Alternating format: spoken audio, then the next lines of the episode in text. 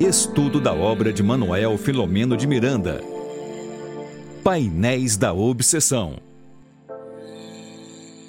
Olá, amigos, minhas amigas, aqui da Lives TV, a web TV do projeto Espiritismo e Mediunidade.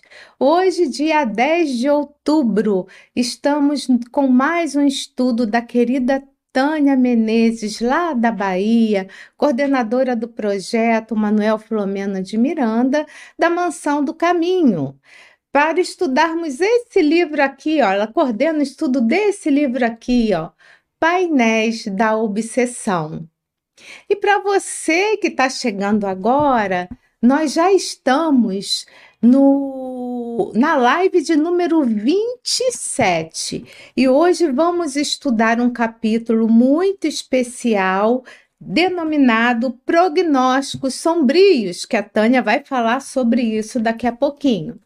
E para começarmos né, o nosso estudo, sempre, além de agradecer as nossas queridas amigas, em especial agradecer a Rita, lá da Itália, recebi seu recadinho, fiquei emocionada, viu?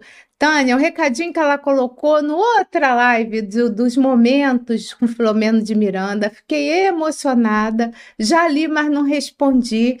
A minha gratidão a você e a vocês todos que curtem aqui todo o trabalho do nosso canal, né? A nossa gratidão também aos nossos queridos amigos, parceiros de transmissão que colaboram também na divulgação da doutrina espírita, né, para que o mundo seja melhor, né? que vai espalhando bem, e isso é muito bom. Então, a nossa gratidão a todos vocês e a gratidão também, acima de tudo, a Deus, nosso Pai Celestial, a Jesus, nosso irmão, nossos mentores. Gratidão à nossa querida Tânia, que se dispõe a estar toda terça-feira aqui, colaborando nas elucidações magníficas desse livro. Então, a nossa gratidão a você também, Tânia, e que você possa ser envolvida em luzes de muita paz e de fraternidade. Então, querida amiga, é contigo, a palavra é toda sua. Boa noite aos queridos amigos, amigas que nos acompanham nesse estudo maravilhoso. É, hoje eu vou ficar somente uma parte do estudo com vocês, porque eu tenho uma live e preciso sair às 19h55. Regina vai dar continuidade a este capítulo. É um capítulo extenso, mas é um capítulo que diz muito das nossas existências, porque o que está acontecendo com Argos é o que acontece conosco quando recebemos infinitas oportunidades e não aproveitamos estas oportunidades como deveríamos. Então, estamos hoje no estudo do capítulo 25, que é intitulado Prognósticos Sombrios. A gente usa muito essa expressão do prognóstico na área da saúde, que é de fato o que se espera do quadro de saúde do paciente. Então, quando fala prognóstico sombrio, é porque não se espera um bom resultado. Isso foi como Miranda intitulou este capítulo. E é interessante que o primeiro parágrafo vem trazer para nós a importância, mais uma vez, porque já falamos a respeito disso anteriormente, sobre a vigilância e a oração. Eu fico, Regina, a me perguntar o quanto a espiritualidade investe porque você veja, numa mesma obra, não é a primeira nem a segunda vez que Miranda vem nos chamar a atenção a respeito da vigilância e da oração nesse conjunto, porque a oração fala o tempo inteiro. E aí nós precisamos pensar que se ele está trazendo esta orientação, é porque de fato nós não estamos seguindo. Argos não estava seguindo as orientações, mesmo ele tendo acordado no plano espiritual, quando estava recebendo a sua cota de fluido vital para viver mais cinco anos, ele naquele momento reafirmou o seu compromisso. Mas é, a gente fala assim é, de uma maneira mais simbólica, que a gente não sabe o que acontece que não conseguimos seguir aquilo que foi o que abraçamos, mas em verdade nós sabemos sim o que acontece, é a nossa fragilidade, é o nosso olhar que fica é, tomado pelas questões de ordem material, e isso faz com que nós não assumamos de fato, na sua concretude, aquilo que foi proposto e planejado para nós. Queremos mais uma vez destacar a atuação da espiritualidade frente a este caso, lembrando que a espiritualidade não tem preferência, ela vai estar auxiliando a todos nós. E aí a gente para e pensa, né? Quantas vezes nós já recebemos o auxílio do mundo espiritual sem que a gente se desse conta de que naquela circunstância, naquele momento, nós fomos envolvidos por uma onda que nos trouxe um bem-estar, que nos fortaleceu, nos deu a coragem para podermos prosseguir nas nossas nas nossas caminhadas que tem um propósito maior que é a nossa evolução e atingir a plenitude. Aí eu queria estar destacando a respeito é, do segundo parágrafo, quando lá, lá já chegando do meio para o final, neste segundo parágrafo, Miranda vai destacar que os mensageiros da luz operam de igual maneira, isso, auxiliando e esclarecendo, não, porém, poupando ninguém aos compromissos de elevação. Então, muitas vezes a gente pensa que a espiritualidade está para poder nos tirar da prova que nós precisamos atravessar. Ela não vai nos tirar da prova. Ela vai dar o quê? O que está colocado aqui: auxílio, esclarecimento, mas aquilo que é assumido por nós, precisamos estar saldando os nossos débitos. É claro que a nossa dívida ela constantemente é amortizada de acordo com as nossas ações, mas os compromissos são individuais. Os benfeitores não podem retirar de nós aquilo que foi o nosso saldo devedor, porque nós estamos fazendo bem.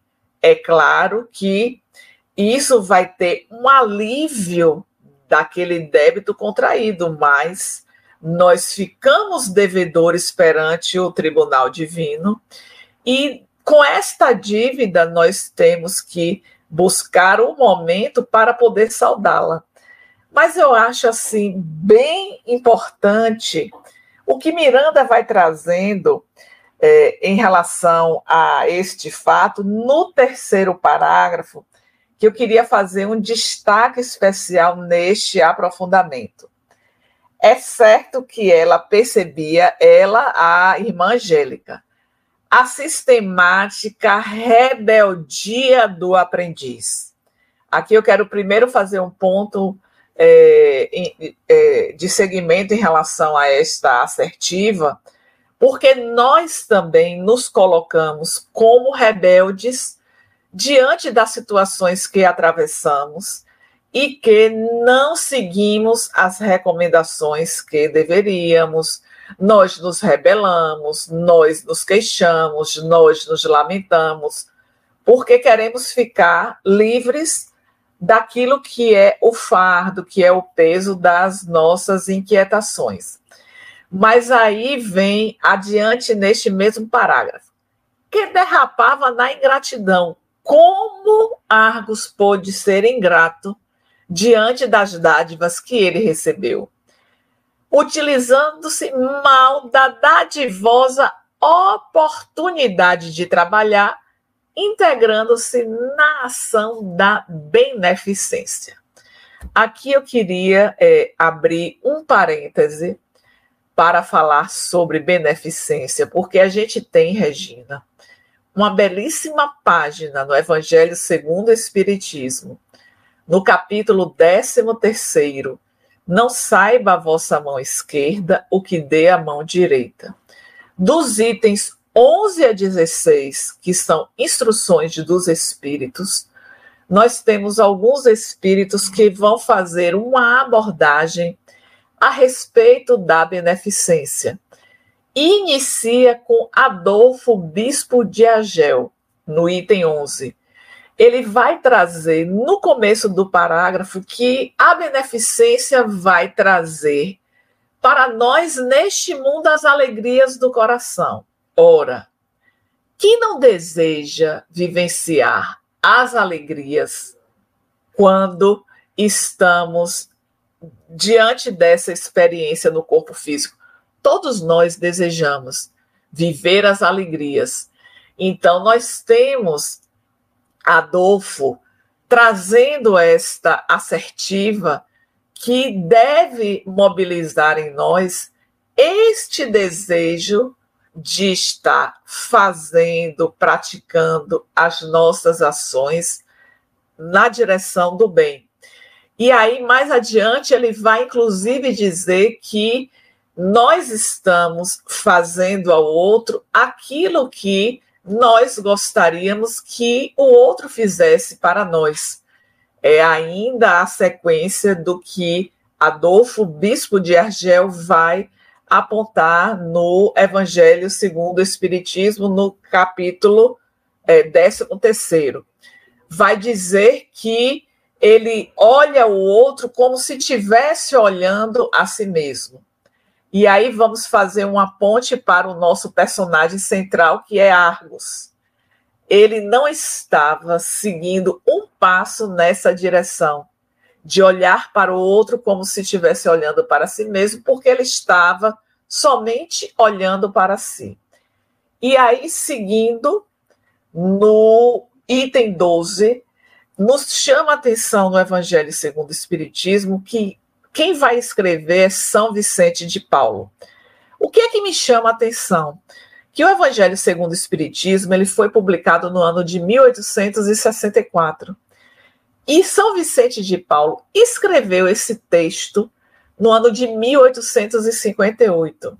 E aí nós pensamos no trabalho de Allan Kardec de fazer a compilação de todas as, aquelas mensagens, porque veja, seis anos antes, ele pega uma mensagem para poder encaixar entre os outros é, espíritos que escreveram particularmente nesta página, para poder trazer esta, esta sequência lógica no que diz respeito à beneficência.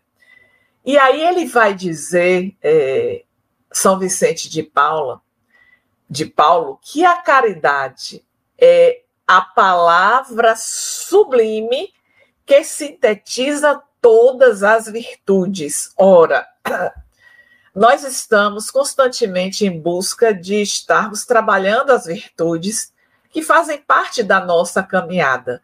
Mas São Vicente de Paulo está dizendo: olha, a caridade vai resumir tudo isso. Então, façam a caridade. É preciso pensar nesta perspectiva de estar agindo porque o que é a caridade é o amor em movimento, é essa mola propulsora que faz com que nós esqueçamos daquilo que estamos a vivenciar. Mas quando chegamos no item 13 do Evangelho segundo o Espiritismo, no capítulo 13, escrito por Caritas, Carita, inclusive há um parêntese, martirizada em Roma, né, tem este, esta chamada lá no Evangelho. Ela inicia dizendo algo, Regina, que é muito poético. Chamam-me caridade. Sigo o caminho principal que conduz a Deus. Isso é muito lindo. Porque nós dizemos que buscamos seguir ao Pai. Mas seguir o Pai significa estar fazendo a caridade. Argos estava é, trabalhando em uma instituição que ele oferecia a possibilidade de sair vitorioso nesta etapa nova da sua existência, quando ele recebe este esta cota de fluido vital para viver mais cinco anos. Nós sempre estamos trazendo esta informação, porque pode ter aqui a nos assistir pessoas que não acompanharam os estudos anteriores e este nosso personagem Argos, ele passou por um processo para poder receber mais uma cota de fluido vital e poder viver mais cinco anos. Então, ele já estava vinculado a um trabalho em uma casa espírita e deveria aproveitar o ensejo, esta oportunidade, que seria uma forma de agradecer a dádiva recebida. Então, quando Carita escreve lá que ela se chama caridade, que ela segue o caminho principal que conduz a Deus, ela está dizendo: olha, pratique a caridade, porque fazendo isso, vocês estão é, seguindo o caminho principal para Deus. E aí ela fala na sequência de que ela deu giro pela terra e percebeu quantas lágrimas nós tínhamos a oportunidade de estancar. Que chegava, por exemplo, ao ouvido de mães que aflitas não tinham alimento para poder dar aos seus filhos, a amamentação ela era insuficiente para poder prover as necessidades. E nesse texto, ela fala duas palavras que são palavras que não podemos nos afastar dela, delas, especialmente quando estamos vivendo momentos muito difíceis.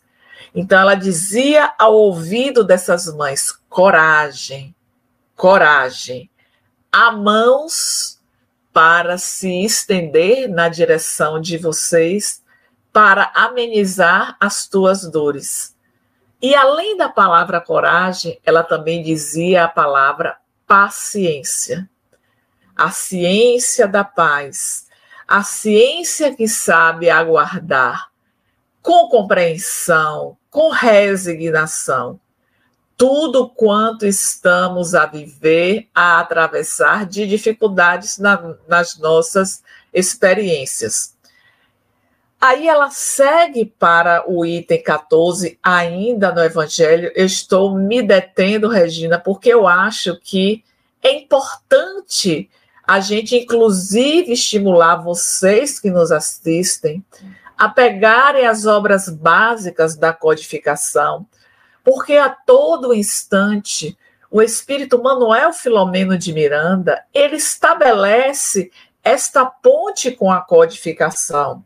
Não é a primeira vez que nós vemos esta referência à beneficência, ou seja, nos chama a atenção a respeito deste caminho que nós precisamos seguir.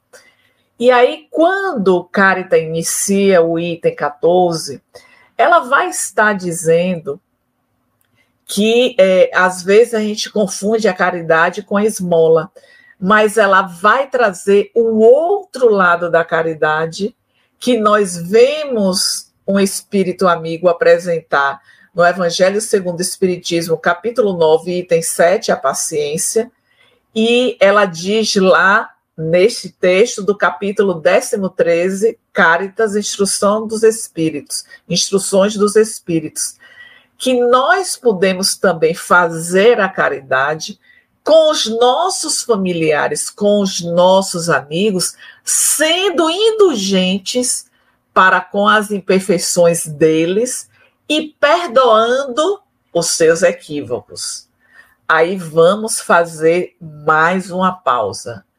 O quão difícil é este perdão, especialmente em relação àquelas pessoas que nós criamos vínculos fortes e que procederam de maneira equivocada, nos ocasionando o ressentimento, a mágoa, mas Caritas ela está dizendo lá em relação a isso. E aí vem João, já no último item deste texto do Evangelho, do capítulo 13, no item 16, falando que todos nós podemos praticar boas ações.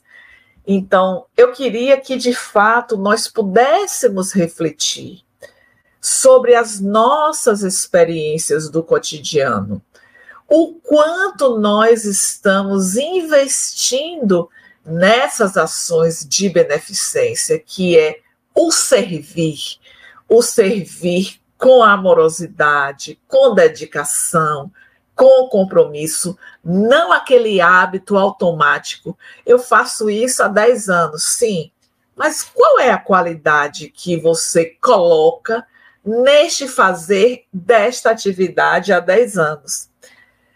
É, é, é interessante que Carita vai dizer é, sobre um grupo de mulheres que se reúnem para poder preparar agasalhos para as pessoas não passarem frio. E a depender de onde a gente mora, talvez eu não precise preparar agasalhos em Salvador, que não é uma cidade tão fria. Mas quantas vezes pessoas morrem de frio porque estão nas ruas ou estão em domicílios que não são adequados e não têm a vestimenta apropriada para poder sanar o seu frio. Então, eu queria fazer esse destaque sobre esta fala de Filomeno, trazendo a importância destas ações da beneficência que Argos ele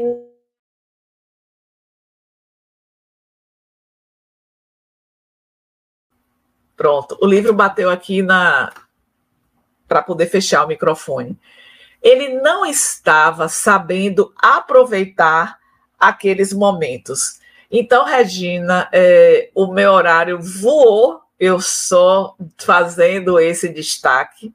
Eu vou deixar com você a condução do restante do estudo, conforme eu tinha falado no início, para quem entrou depois, eu estou seguindo para uma live e eu assumi o compromisso de chegar cinco minutos antes então já chegou o meu tempo. Eu agradeço a presença de todos vocês. Continuem firmes aí com Regina.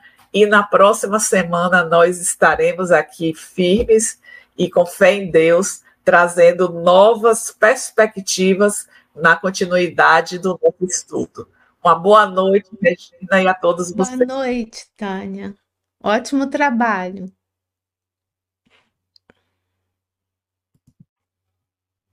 Bom, gente, agora eu fiquei com essa tarefa, né, de substituir a Tânia. Né? Não me sinto à altura, mas vamos ver o que a gente consegue fazer, né? Aprofundar no estudo que ela já começou. Eu tenho várias anotações aqui no meu livro, né? Porque eu estudei hoje integralmente, porque eu sabia que ia substituí-la, tá? E tenho algumas marcações no livro digital que a gente vai ver mais para frente. Mas é bem interessante, né, a fala da Tânia, porque nesse local onde eles estavam, né, nessa colônia que é chamado de Colmeia Hospital, essa colônia espiritual, né? Escola de aprendizagem e conquista de saúde espiritual, né? Então, nesse local, me chamou a atenção ainda, né? Um pouquinho. É, um pouquinho mais lá para frente, onde é colocado que nesse local iam pessoas com, com muitas dificuldades para o trabalho, né? Então, é citado aqui no livro, né? É, é a questão dos tarefeiros que eram que, que eram assim aprovados para determinadas tarefas. E o que me chamou a atenção é o seguinte, que muitos, e eu, a gente sempre se coloca no lugar deles, né? Muitos com algumas dificuldades, mas que estavam ali também para serem tratados. Olha que interessante, né? A gente não sabe de nada. A gente acha que vai fazer um trabalho beneficente, como a Tânia falou, né? Colocou bem sobre a questão da beneficência. Vai fazer esse trabalho de caridade, que a Tânia também falou. Só que a gente esquece que os maiores beneficiados somos nós. E isso para mim ficou sempre foi claro, mas ficou mais claro ainda através de, do estudo desse capítulo, né? E aí a gente vai ver também, por enquanto, como eu disse a vocês, eu vou estar olhando meu livro em papel, né? Que algumas dificuldades se encontravam naquele local era comum, como a gente vê também nas nossas instituições, né? Mas é, ninguém ficava ali fora do contexto, né, para serem tratados. Mas também existiam ali, né, assim, né, naquele grupo, nessa colmeia de trabalho, nessa colônia também espiritual, existiam ali os obsessores, os vampiros, aqueles justiceiros também que estavam ali, né, em torno daquela daquela, daquela colônia, daquela localização de trabalho, né, que vinham, né, tentar ali fazer com que esses tarefeiros, né, que hoje, se a gente se vê, se coloca na casa espírita, que seríamos nós, né, tarefeiros encarnados, para que eles pudessem tombar, né, na sua tarefa evolutiva. E tudo isso acontece por misericórdia divina, porque Deus não é mau. Então acontece porque alguns desses verdugos, desses obsessores, ao longo do tempo, e a gente viu assim muito assim isso acontecer nesse livro, em outros livros, né, de Filomeno de Miranda, mas também de André Luiz, né? A gente vai ver isso acontecendo que esses obsessores acabam sendo também tratados. Então, tudo é permitido, mas sempre com o olhar ali daqueles que estavam coordenando a tarefa, desses seres iluminados, desses seres mais enobrecidos. Então, nada fugia ao olhar deles, então tudo estava de acordo com o que eles, é, com o que foi planejado, tá? Então agora a gente a gente já está né, na metade da live. Eu vou avançando aqui, eu vou trazer para vocês, tá? A parte especialmente do Argos, né? Como que ele se comportava naquela instituição, né? E como ele, ele mesmo estava trazendo para ele as consequências para o futuro, tá? E, e num parágrafo mais para frente, que eu vou colocar aqui, é muito interessante que eu achei essa pergunta de Filomeno de Miranda para a irmã Angélica, né? Que ali naquele local era o espírito mais nobre ele pergunta assim para ela: perdoe-me insistir na questão. Está sendo providenciado algum recurso especial de socorro a Argos? Isso ele colocou porque ele já sabia. Né, que Argos não estava ali vivenciando aquilo, aquele presente que ele recebeu com os seus cinco anos a mais de vida e que ele tinha aceitado no mundo espiritual. Lembram disso? Houve uma reunião, ele aceitou, ele ficou feliz, ele disse que ia colocar esse trabalho em ação, porque era para o bem dele. Então, quando ele desperta, né? Quando ele deixa de estar, né, quando ele deixa de dormir, de estar com esses espíritos, é como se ele tivesse esquecido de tudo que ele prometeu. Né? E assim acontece conosco também. A gente promete muita coisa antes de vir na carne e a gente acaba fazendo bobagem, né? É... E aí, olha a resposta da irmã Angélica que eu quis trazer para vocês, porque essa resposta remete a nós mesmos, tá? Sim, olha o que, que a irmã Angélica vai falar. Ele próprio, ele próprio está a fazê-lo. Olha, quem desce ao Paú, ali no pântano, né, naquele lugar ruim, de lama, né? Enfim, vive a condição ali existente da mesma forma que ocorre com aquele que alcança o planalto, um local mais tranquilo, mais alto.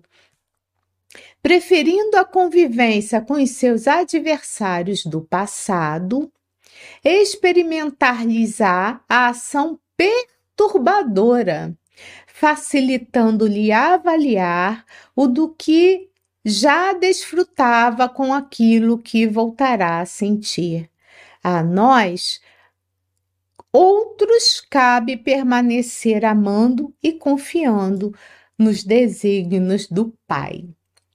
Então, eu vou até voltar na, na pergunta de Filomeno de Miranda.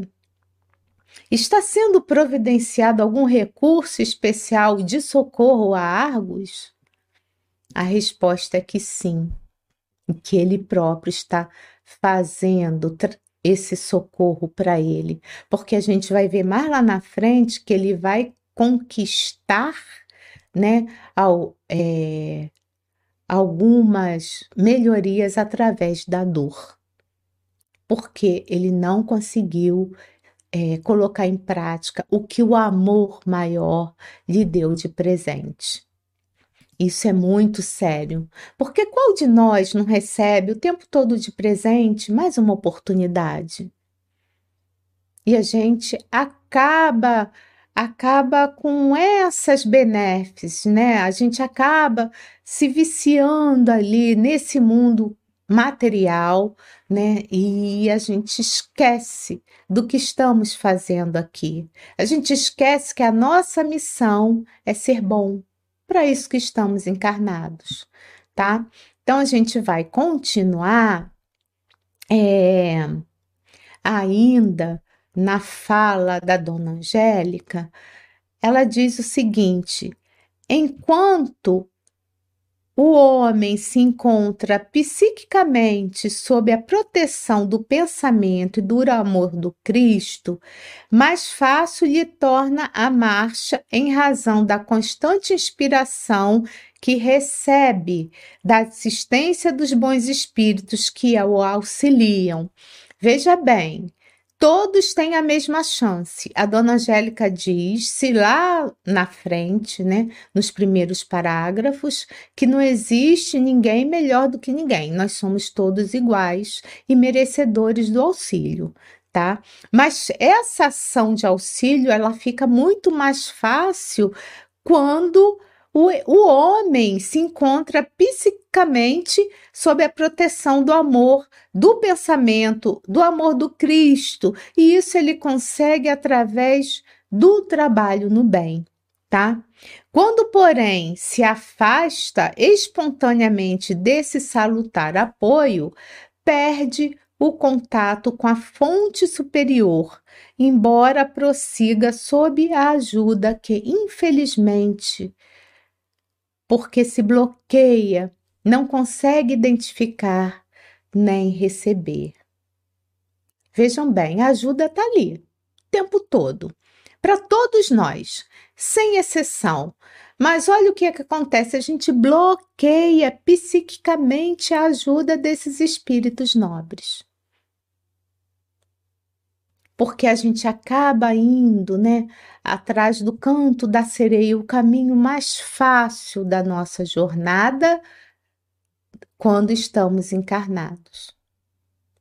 Então, estudar a, é, deixar um pouco, né? Ver série, ver filme, não é ruim, não, tá, gente? Mas deixar um pouco a televisão, né? De lado, para poder estudar um pouco, entender essa sublimidade da vida, nessa né? vida espiritual pulsante que estamos inseridos, para entender qual o propósito da vida, né? Fazer uma ação beneficente, né?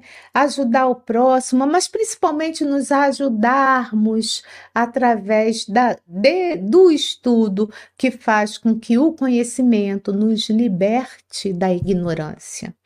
Então, isso é muito importante é muito importante, mas infelizmente Argos foi se afastando disso tudo, desse convívio físico, desses companheiros operosos e ele cada vez mais ele foi se envolvendo com o seu antigo inimigo, o Felipe, comparso, seu obsessor atual, né? E é bem interessante que é, é, é colocado aqui no livro o seguinte: que as suas forças físicas passaram a diminuir e as resistências orgânicas a se debilitar, ficando exposto a resfriados constantes que mais o depauperavam. Então, no caso específico aqui de Argos, já, quando ele começa a perder essa ajuda do plano maior, né? Porque ele não conseguia mais, ele criou essa barreira onde a ajuda não conseguia penetrar, essa barreira psíquica, o que que acontece, né? Ele começa também o físico dele, né? A gente bem sabe que ele ia viver no corpo da carne por mais cinco anos, mas ele começa também, a saúde dele começa a ficar é, mais instável, ele começa a ter problemas de saúde. Então a gente vai ver que nós mesmos somos os nossos próprios algozes, né? Então a gente precisa ficar muito esperto em relação a isso, né? Mas outro ponto importante que eu trago para vocês desse capítulo é que, olha que interessante, mais uma vez Filomeno vai falar da questão da oração. Ele fala o tempo todo em oração nos livros dele, né? Então, nesse nesse parágrafo que eu já deixei marcado, ele fala o seguinte: nesse estágio Argos, ele está falando do Argos. O obsidiado recordou-se da oração e da necessidade de buscar amigos, né? Então, ele vendo que ele estava tendo dificuldades, ele tentou buscar a prece. Mas olha só que interessante, a prece lhe fluía dos lábios, porém sem a tônica do amor.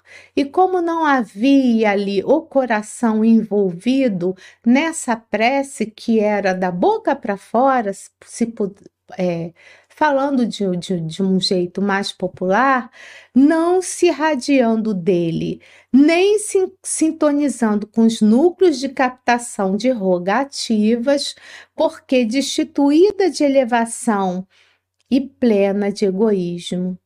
Então a prece dele não chegava a lugar algum. Os amigos prudentes e devotados de ambos os planos, ele os afastara sistematicamente. Ele afastou os amigos devotados argos, e como ele não falava de uma forma verdadeira, não havia arrependimento ali da sua mudança de conduta, não havia arrependimento e não está cumprindo com aquilo que ele prometera, a prece não ia, não alcançava patamares mais altos. Isso serve para nós. Por que, que às vezes a gente faz muita prece e nada acontece, nada muda? Porque a gente não consegue se arrepender e nem a gente consegue se mudar. Essas mudanças, elas são muito importantes. E mesmo que façamos algo muito de, de, de muito que cause muita dor ao outro, alguma coisa muito grave, se nós estivermos arrependidos verdadeiramente, a prece vai alcançar esses patamares mais altos, vai alcançar aos mentores amigos que estão sempre ao nosso lado e essa barreira psíquica que não deixa com que os outros venham nos ajudar, ela é quebrada. Percebem como é importante a prece, mas também é mais importante ainda que ela seja é, feita de forma verdadeira? Vamos avançando, tá? Outro ponto importante que eu quis trazer para vocês do estudo dessa noite é que ele participava de, das reuniões mediúnicas também. É, então, nessas reuniões mediúnicas, lograva desencharcar-se das vibrações deletérias, porque ali ele já estava com a obsessão já é, totalmente completa ali, né? Ali ele percebendo, né, tudo aquilo que o Felipe, o obsessor, mandava para ele, né? Os pensamentos, as ideias, né? Então ele percebia isso, tá? Mas, olha só, quando se colocava a serviço do bem, isso Argos, e em socorro aos irmãos sofredores do além-túmulo, em cuja tarefa conseguia apoio e renovação íntima, reanimando-se para o prosseguimento do compromisso abraçado. Então, quando ele estava nessa reunião mediúnica, e isso serve também para nós que estamos em contato com esses seres, né, que são seres nobres que colaboram para a melhora do planeta, que atuam ali na melhora de cada um de nós, mas principalmente daqueles que vão estar ali naquela noite, que vão ser tratados, aqueles espíritos enfermos, né? Muitos também obsessores que são tratados nessas reuniões mediúnicas, mas naquele momento que ele estava em contato com esses seres em reunião mediúnica, ele pedia socorro ali aos irmãos, tá? Ele pedia socorro a esses mentores, mas, tá? O que que acontecia? Ele logo voltava, né? Para sua vida normal, com as suas vontades e com as suas dificuldades. E eu destaquei as reuniões mediúnicas para aquele aqueles de nós que estejam nos ouvindo nesse momento possa entender a importância da reunião mediúnica, mas não adianta só naquele momento estar vibrando em favor do outro. É preciso vibrar o tempo todo em favor do bem sabe? Começando primeiramente conosco, no seio familiar e depois em toda a sociedade, tá? É...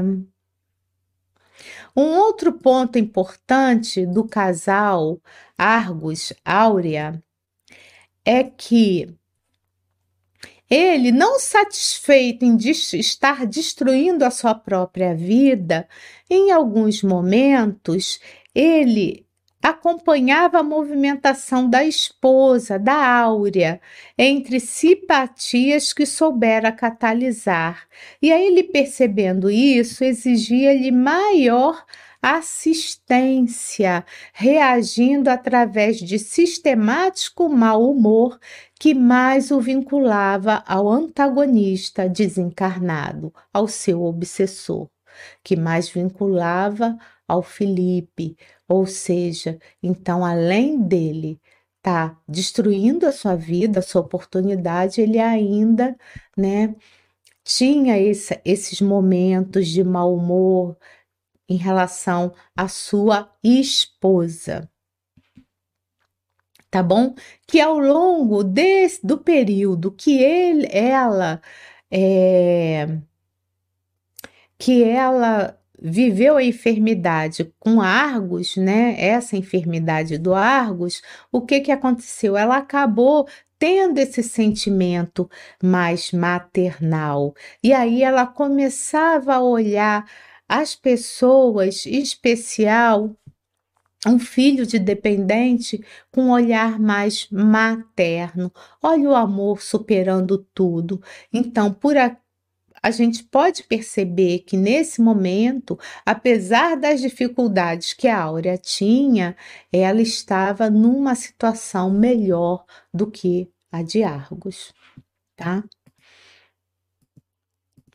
Passando outro ponto que deixa eu ver o horário, dá para falar bastante. Assim como a Tânia falou bastante sobre a beneficência, a gente vai falar sobre a questão da humildade, tá? Porque é também trazido aqui nesse texto, né, nesse capítulo, onde é colocado o seguinte: colaborando na realização de autênticas autoavaliações, a humildade permite que a criatura se conscientize das limitações e necessidades que lhes impede o avanço, emulando a superação.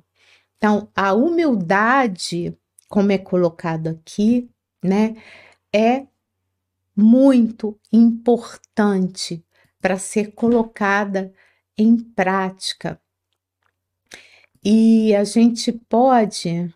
Peraí, deixa eu botar aqui. Ah, ficou legal, né?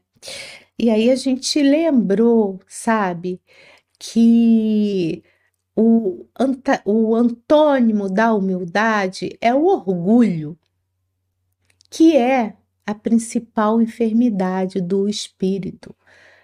Porque nada é mais danoso para nós o orgulho e nós vamos ver o orgulho para a gente entender o quanto é importante a humildade nessa questão de yin, yang, claro e escuro, né? Que a nossa história da humanidade ela vai nos trazer registros infelizes. Então vamos lembrar lá no passado, né?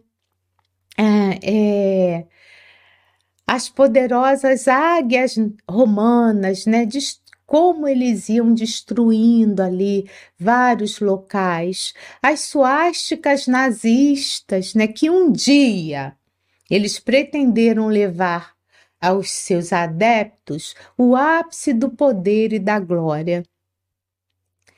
Mas nós vamos ver na Caminho da Luz, o Espírito Emmanuel, né, com a psicografia de Chico Xavier, esclarecendo para nós que da orgulhosa cidade dos imperadores não restaram senão pedras sobre pedras. Então, sob a expiação e o sofrimento, esses espíritos culpados trocaram a sua indumentária para a evolução e para o resgate no cenário infinito da vida. Enquanto muitos deles ainda choram nos, nos padecimentos redentores, gemem sobre as ruídas do Coliseu de Vespasiano os ventos tristes e lamentosos da noite ainda choram. Então, nós também vimos, né, com a Segunda Guerra Mundial, uma Alemanha destruída. Quando ela foi realmente assim, quando acaba a guerra, né? Então, assim, tanto, tanto orgulho, né? A raça ariana, vocês lembram disso? E aí a, o país acaba sendo destruído. Agora, é muito importante a gente lembrar que o orgulho não só né, ele vai cingir ali as nações e os povos. A gente está trazendo a questão do orgulho por conta das nossas questões primeiras que precisamos resolver.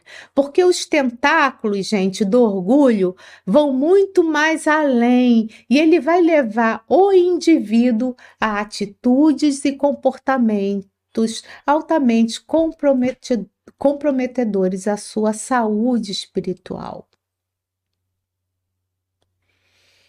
Então, seja como for, as questões mais íntimas que temos que extirpar é uma tarefa que todos devemos almejar, gente.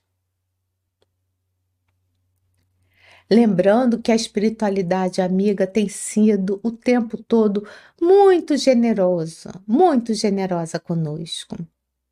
E também trazendo um, é, no Evangelho segundo o Espiritismo um alerta para para as nossas próprias quedas, de acordo com as nossas culpas, né? Então a gente precisa investigar ali dentro de nós, né?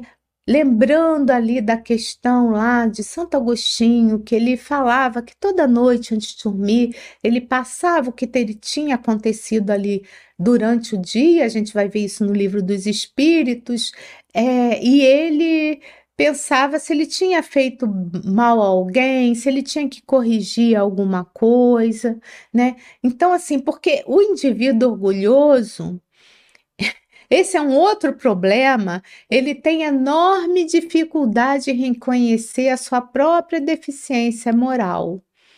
Tem dificuldade de se libertar, mas não é impossível. Não é impossível. Então, meus amigos, a gente precisa trazer a humildade como nosso estandarte, junto com a beneficência, junto com a caridade, que quando é como a Tânia trouxe, né, ah, o, que, o que foi falado no Evangelho por Cáritas, que era o caminho principal, né, o caminho verdadeiro que ela utilizava era a caridade. Então a gente não está falando tudo isso, né? Não são só assim ideias filosóficas, não. Isso, gente, é o roteiro para planejarmos a nossa vida. É um roteiro divino e que estamos tendo a oportunidade de termos contatos com, com esse roteiro, sabe? É, trazendo mais para nós, mais uma vez, Manuel Filomeno de Miranda, o que ele coloca também, tá? Que a crítica mordaz não alcança, não alcança a humildade, não alcança. O elogio vulgar não afere. A discriminação infeliz não a atinge. A perseguição não a desanima. A tentação não a perturba, e se se impuser a condição de humildade, porque conselheira lúcida, ela lhe apontará o caminho seguro a percorrer, demonstrando-lhe que essas ocorrências constituem acidentes que se encontram presentes em todas as áreas no processo evolutivo. Então, olha o como é importante agir com humildade. Mas não é a humildade que vai fazer o outro andar rasgado ou andar com umas roupinhas bem simples para dizer o quanto é humilde. A humildade, ela é patrimônio do espírito. Então, é lógico que no, no patamar evolutivo que a sociedade está, estamos inseridos nelas, nós não somos totalmente humildes, não, nós não somos totalmente caridosos, mas nós podemos sim observar o quanto de humildade estamos colocando em prática nas nossas vidas. Observar essas questões são fundamentais, porque a gente fica alerta para que o que a gente precisa fazer para ser uma pessoa de bem. Bom, continuando ainda nas questões morais, é, em relação aqui ao texto, né? Lembrando aqui que no parágrafo o, o Filomeno começa a falar de Filipe, que é o perseguidor, né, que como qualquer um perseguidor desempenha e estimula as tendências inferiores, promovendo na sua vítima uma, uma sutil fascinação pessoal, né, como qualquer um, né, que tem essas tendências inferiores, nós vamos ver lá na frente, mais abaixo, que a lapidação das nossas arestas morais neg negativas cria defesas que impedem a instalação dos plugs obsessivos, produzindo satisfações indescritíveis que levam à perseverança no esforço iluminativo, sem o qual ninguém alcança a saúde integral. Lembra que a Joana de Ângeles tem um livro, né, com a psicografia de Divaldo Franco, que fala até do homem integral, a importância da gente ter essa saúde integral, mente, corpo, né, estar em equilíbrio com as leis divinas.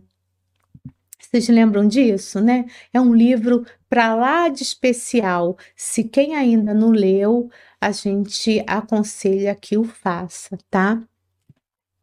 Porque através do estudo e através dessa libertação, né, dessas amarras que nos prendem, desses vícios que nos prendem aí da tanta matéria, nós vamos ver que a consciência ela vai despertar quando a gente começa a se transformar.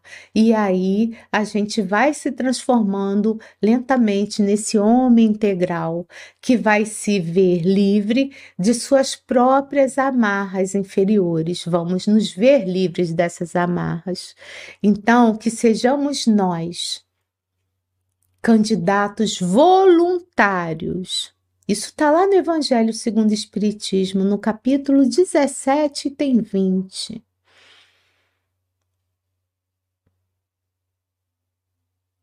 Que nós possamos sermos essa nova luz de testemunhos, a voz do Cristo encantando em nosso âmago, onde ele disse uma, em determinado momento: quem crê em mim fará as obras que eu faço e fará ainda maiores do que estas.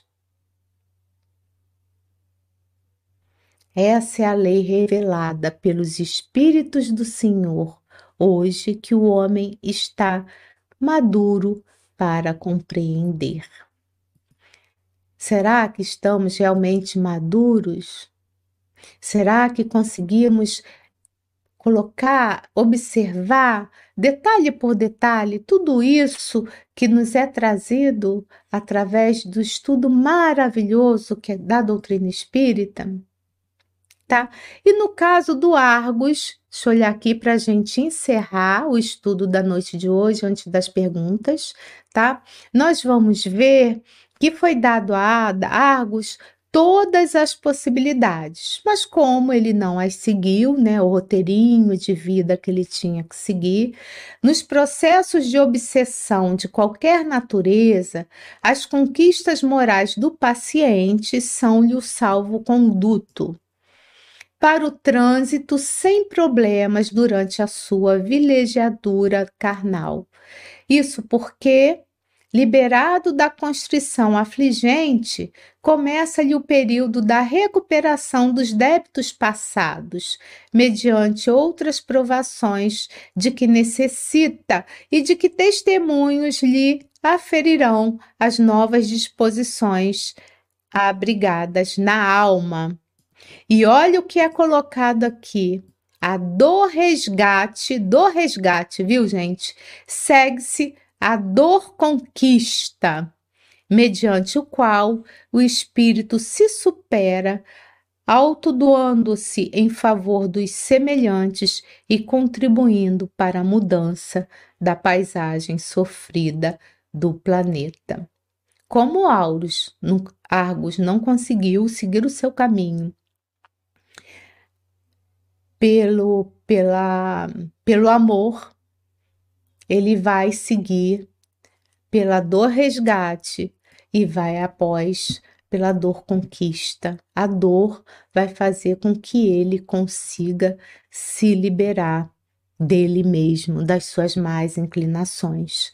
E para encerrar, mais uma vez, Filomeno de Miranda traz que a prece é sempre a força catalisadora de energias superiores, propiciadoras de paz e progresso, verdadeira ponte lançada sobre o abismo entre a criatura e o seu Criador, facilitando o intercâmbio que então se estabelece vigoroso e benéfico para o ser. Então, meus amigos, foi uma noite que não só para vocês, mas em especial para mim, uma noite de muita reflexão. Esse estudo, vou confessar para vocês que mexeu muito comigo, sabe? Porque cada vez que a gente estuda, a gente reflete os nossos posicionamentos, as nossas condutas. E como Agora eu percebo, né, que tem algumas perguntas. Vamos ao nosso momento de interação, conversar com os nossos queridos internautas. Vamos rodar a vinheta agora. Momento de interação. Perguntas e respostas. A primeira pergunta é do Gabriel Peixoto. Né? Acredito que ele seja novo por aqui, eu pelo menos nunca vi ele por aqui é, mandando a sua mensagem. Então, Gabriel, seja muito bem-vindo ao nosso estudo da noite de hoje, tá? E ele pergunta o seguinte: por que atribuem obsessão ao álcool e cigarro? Vamos lá, Gabriel, vamos por parte, né? É, tudo o que a gente faz contra o nosso corpo, ele é maléfico. Não só o cigarro, o álcool, né? A comida em excesso, o sexo em desequilíbrio, né? A, a inveja, né? Falar mal dos outros o tempo todo, a crítica destrutiva, né? Tudo que foge ao equilíbrio e que vai trazer problemas não só para o nosso espírito, né, para a nossa alma, mas também para o nosso corpo, não é bom, tá? Nem sempre alguém que vai estar tá ligado, né, à bebida, se for se não for um alcoólatra, né? E se for aquele fumante que é altamente viciado e que fuma vários maços de cigarro por dia, porque é a sua pergunta, ele vai estar tá ligado à obsessão, pode ser uma influenciação, porque os vampiros chegam, o que que acontece, né? Os vampiros são aqueles espíritos que precisam ainda sentir essas energias, né? Sentir esse prazer da carne que eles não têm mais. Então eles se aproximam tá, Gabriel?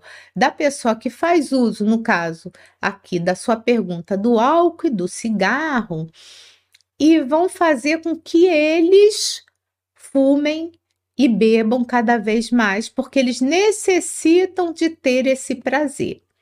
Se essa influência continua e vai se aumentando e a pessoa vai cedendo a essas é, essas mensagens telepáticas desses vampiros, aí sim a gente vai ver que há uma obsessão instalada e o espírito vai fazer com que essas pessoas procurem cada vez mais beber mais e fumarem mais, tá? É assim que acontece. Mas todos nós podemos nos livrar disso. A questão é o quanto nos deixamos sermos influenciados por esses vícios, que são muitos. O vício da mentira, vamos falar outros vícios também. Temos o vício da mentira também, né? Então, o vício da mentira, o vício da, da inveja, o vício do poder, são muitos os vícios, mas em especial no álcool, no cigarro, no sexo em desvario, nós vamos ver esses espíritos atuando de uma forma bem intensiva, tá? a próxima pergunta. Eu espero, Gabriel, que eu tenha conseguido te responder. Querida Dirana, que hoje eu nem te dei, né, a boa noite. Eu estava assim querendo fazer a abertura mais rapidinha, porque a Tânia tinha pouco tempo, para dar bastante tempo para nossa querida coordenadora aqui desse estudo poder trazer o estudo da noite, né? A parte inicial do estudo. Dirana Ferreira de Tupéva, de São Paulo. Ela diz o seguinte: fiz um quadro com a prece de Cáritas e a leio todos os dias. É simplesmente bela. Muito bem, Dirana. Espero que a prece esteja alcançando o seu coração, tá? Esteja alcançando o âmago do seu ser, né? Porque como foi colocado aqui no estudo da noite de hoje, ler só por ler, colocar a prece. Eu não estou dizendo que você está fazendo isso, não. Mas colocar a prece num quadro e só ler só da boca para fora, também você não vai conseguir resultado. E fico muito feliz, viu, Dirana, de você estar sempre conosco, que eu sei que você está buscando o seu caminho de ascensão. Então, no seu caso, uma ótima ideia, tá? E ela, você também coloca aqui, né, Dirana, que tá, você está lendo Grilhões Partidos, é um livro que eu já li, né? Ia ser estudado aqui no canal, mas vai ficar mais para frente. A gente vai vir com esse estudo de grilhões partidos, mas não agora, lembram? A Mansão do Caminho estava fazendo esse estudo. A ajuda sempre vem, né? É o que a Dirana coloca, mas acredito que negamos acolher essa ajuda. Gratidão. Então, também, como foi falado aqui, a negação é nossa através dos nossos vícios, né? através dessas paixões mais materializadas que nos, nos afasta desse caminho né? mais espiritualizado. Né? Mas ajuda sempre há, porque não há no planeta ninguém melhor do que ninguém, porque Deus é Pai de todos nós e Ele ama todos nós sem exceção, tá? Bom, eu não sei se isso aqui é uma pergunta, mas é um comentário da Fátima Santos. Regina, com sua interpretação a respeito da humildade e da caridade, me fez meditar a respeito. Olha, que bacana, a caridade quem falou mais foi até a Tânia. Eu falei, trouxe a humildade, mas quem traz isso tudo aqui é o autor espiritual, Flamengo de Miranda, tá? A gente só tá reproduzindo o texto e aprofundando o texto. É isso mesmo. O estudo serve para refletirmos, né? Será que somos realmente humildes?